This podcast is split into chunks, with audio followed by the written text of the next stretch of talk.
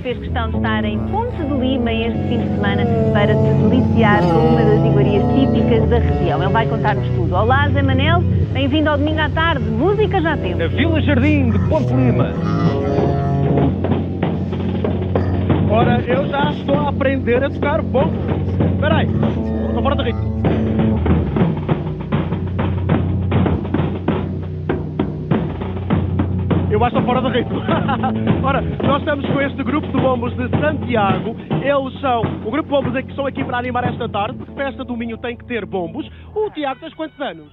Oito. Oh, Tiago, há quantos anos é que fazes parte deste grupo de bombos? São cinco. Olha, este, tu agora tens esta caixa, mas este bombo já...